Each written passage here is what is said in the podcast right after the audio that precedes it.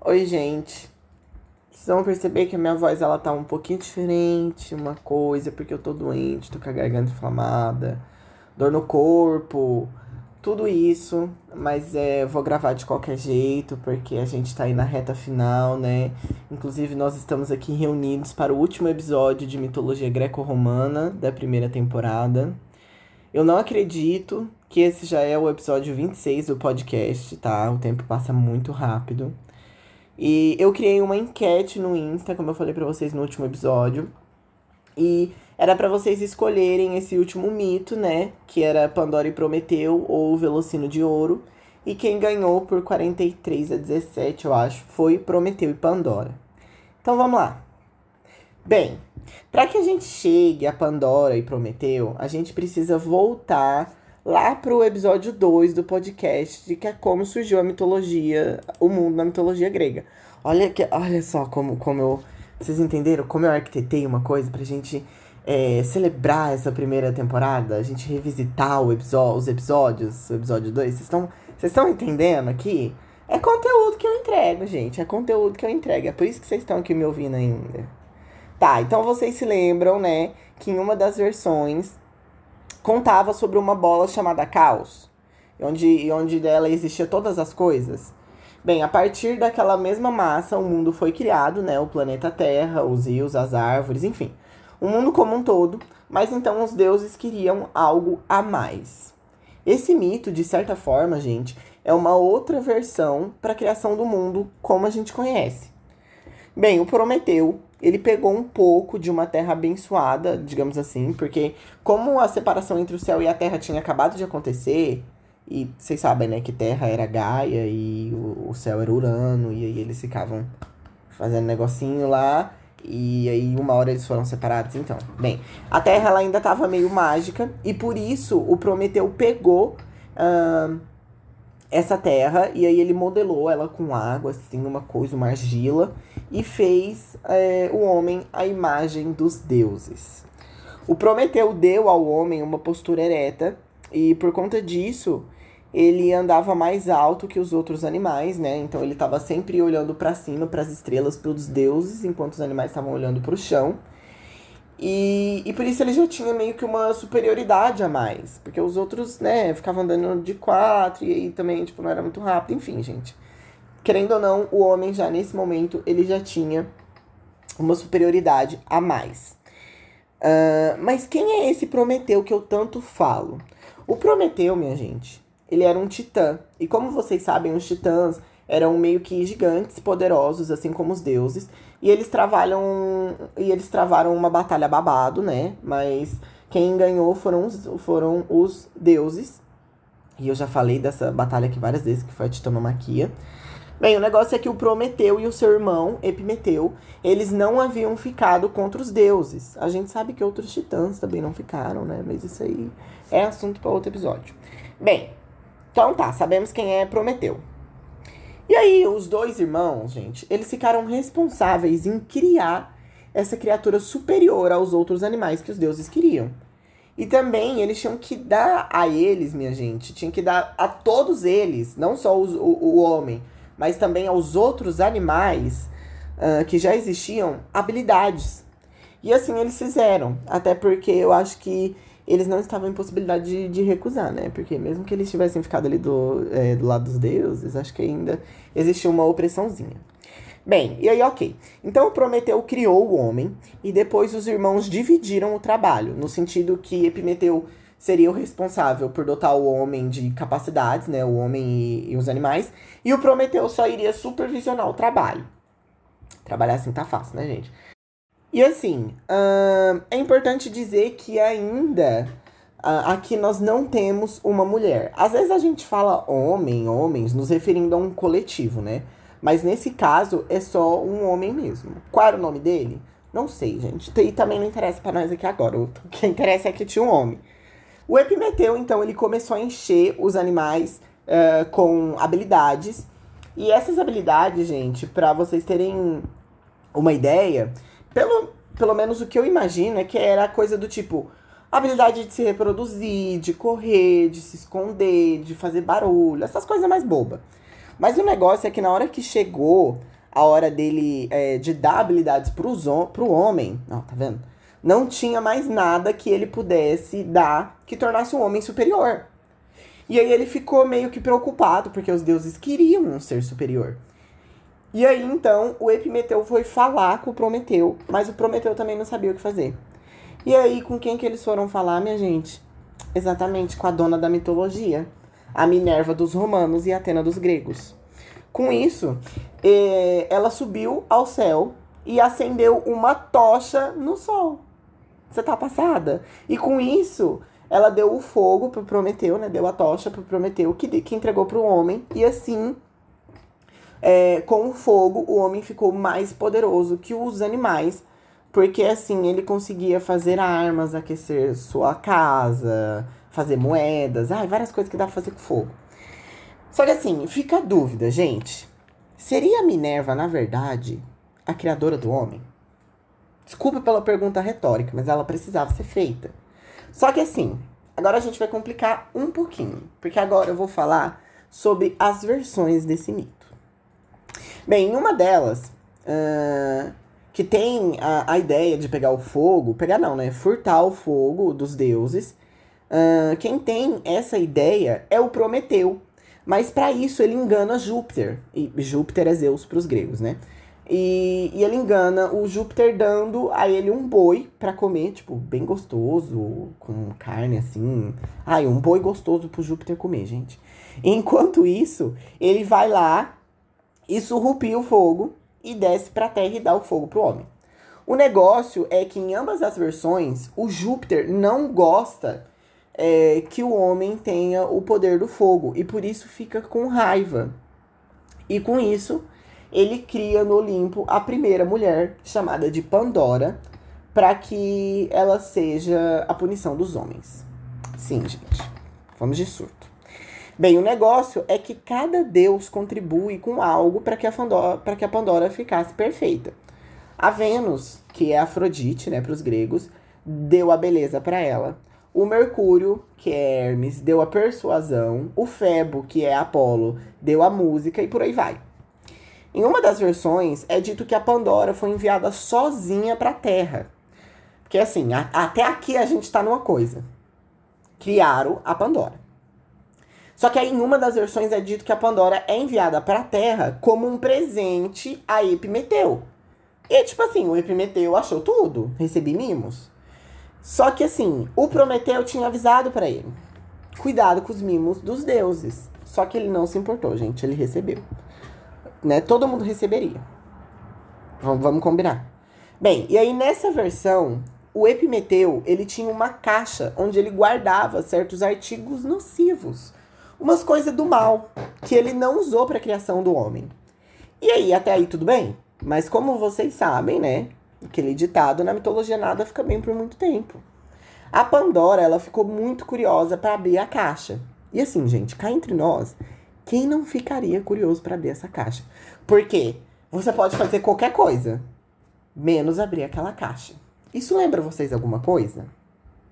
Bem, e aí ela abriu a caixa e de lá saíram várias pragas do mundo, como a gota, a cólica, a inveja, a vingança. E aí uh, ela viu que ela tinha feito, feito merda, né? E ela fechou a caixa. Ela colocou a tampa de volta. Mas aí, né, minha gente? Toda a desgraça já tinha escapado de lá. E aí o mito diz que só restou a esperança dentro da caixa. E aí uh, ele conta pra gente que no meio de tantas desgraças, de tantos males, sempre temos a esperança, porque ela nunca nos abandona. Bonitinho, né? Já em outra versão, a Pandora ela é enviada para a Terra com um jarro. Aí antes de eu continuar, eu vou explicar por que, que o nome do, do episódio é a caixa, e aí tem um, uma perguntinha ali, uma interrogação de Pandora. É, assim, essa versão, ela vai dizer pra gente que a caixa de Pandora, na verdade, nunca foi uma caixa, e sim foi um jarro.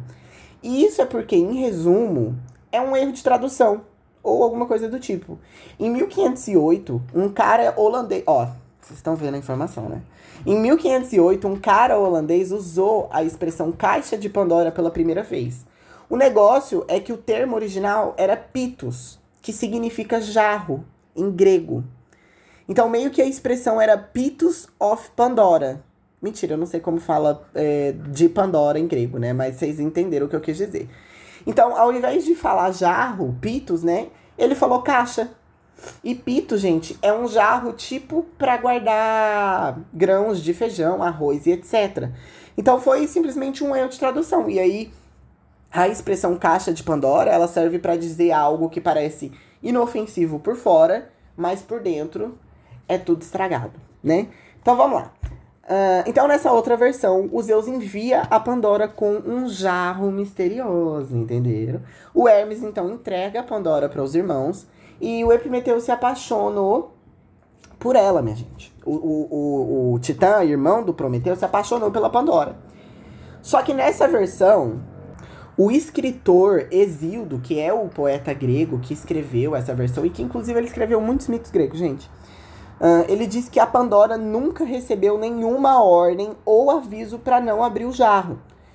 E aí que, eventualmente, uh, muito curiosa, como qualquer outra pessoa, né? Ela abre o jarro e de lá saem todas as coisas uó. E assim, gente, uh, eu quero levantar uma discussão agora, tá? Eu vou, eu quero parafrasear primeiro, na verdade, um parágrafo é, do livro, de um livro aqui, que eu acho tudo, ó. Vou ler, hein? Presta atenção. A surpresa curiosa da história de Exildo é que a única coisa que restou na jarra foi a esperança. Pandora colocou a tampa de volta antes que ela pudesse escapar. Resta, no entanto, uma ambiguidade quanto a esse fato. Significaria que o homem tem esperança, pois ela não escapou? ou porque está presa dentro da jarra. O autor não explica. Fica claro que Exildo passa uma visão negativa da mulher, bem como os autores da história bíblica contada no Gênesis, que culpam Eva pelo sofrimento do mundo. Sobre Pandora, afirma Exildo na Teogania, dela descende a funesta geração e grei das mulheres.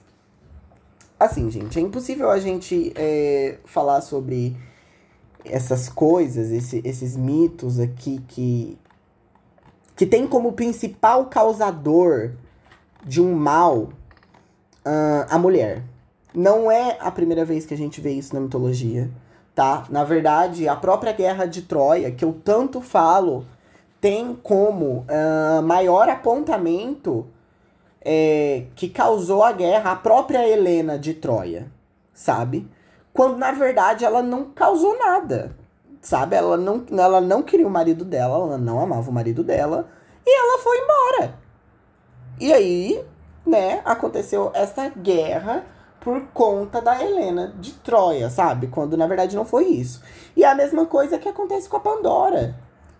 Hum, a Pandora, ela, aqui, como quando eu tava lendo aqui para vocês, no roteiro eu acrescentei essas partes. É, de que, como qualquer outra pessoa, né, curiosa, ela abriu a jarra ou ela abriu a caixa. O mito original, ele não fala isso. Ele não fala como qualquer outra pessoa.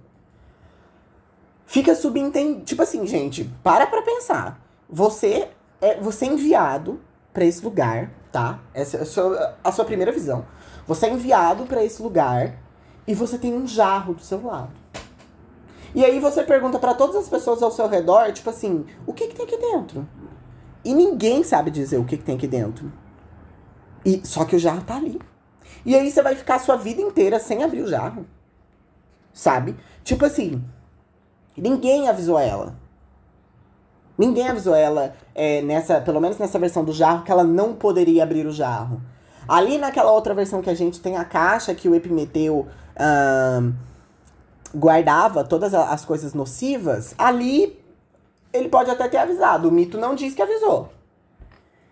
Então, assim, existe uma culpa que é jogada em cima da Pandora. Que é jogada em cima da mulher, na verdade. E isso não é só na mitologia grega, não é só nesse conto grego, né? Como o próprio autor aqui, o Kenneth C. Davis, diz nessa parte que eu acabei de parafrasear para vocês. Existe uma visão negativa da mulher.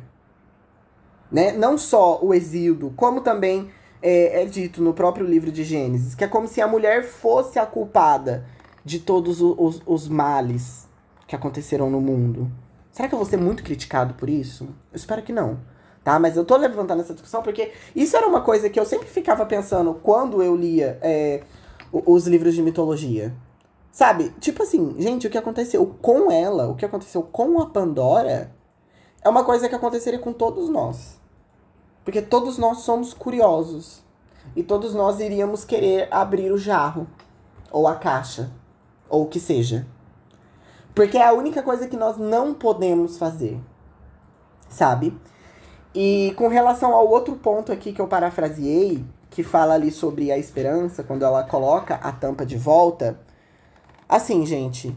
Hum, existe uma versão desse mito Inclusive eu tinha até que ter parafraseado, né? Mas eu não vou achar a página aqui enquanto eu tô gravando.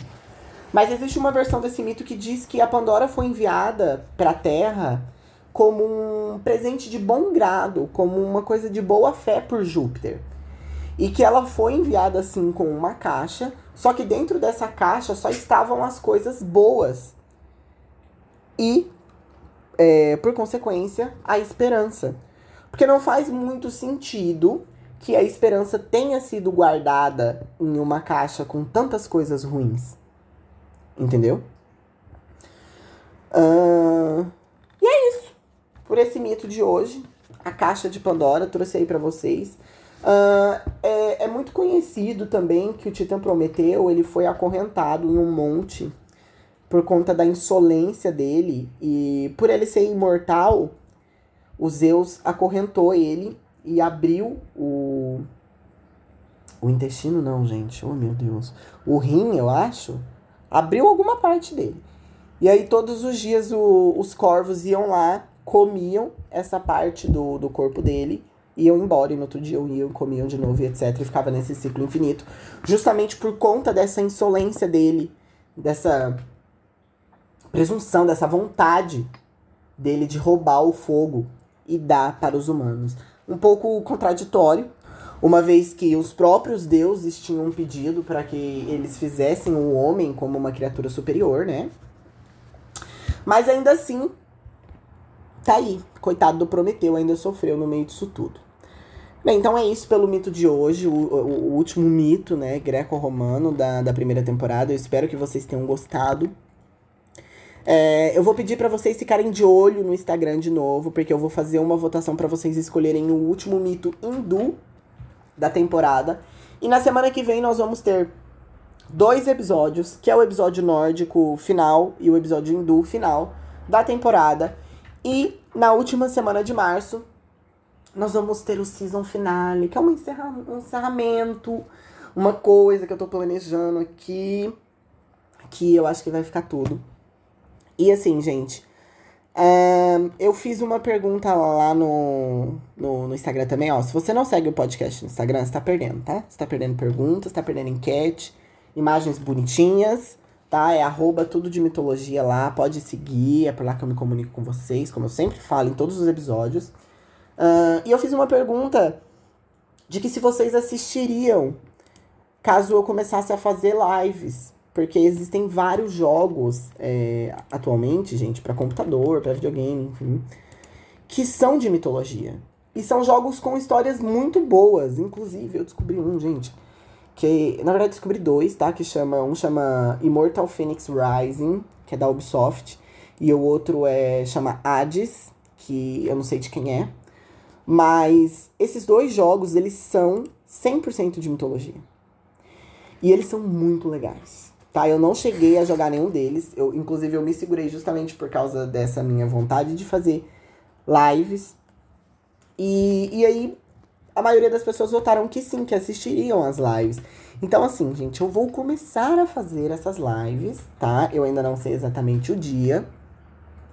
Mas é por isso também que você tem que seguir no podcast, porque eu vou avisar por lá. E assim, a minha ideia é jogar esses jogos até o fim, né? A não ser que eles tenham uma reviravolta e sejam extremamente chatos. Mas depois que eu jogar eles, eu pretendo fazer um review aqui no podcast Mas, mas a parte mitológica, né? Não de aspecto, aspectos técnicos do, do jogo, até porque eu não tenho é, competência para isso. Mas, assim, é igual eu falei para vocês, gente. A nossa fonte de mitologia, ela é um pouco escassa. Ela pode até estar tá crescendo agora, mas ela ainda é um pouco escassa. Então a gente tem que aproveitar todas as coisinhas que tem, entendeu? E é isso. Então eu vejo vocês na semana que vem, tá? Não se esqueçam de votar nas enquetes do Instagram e até mais.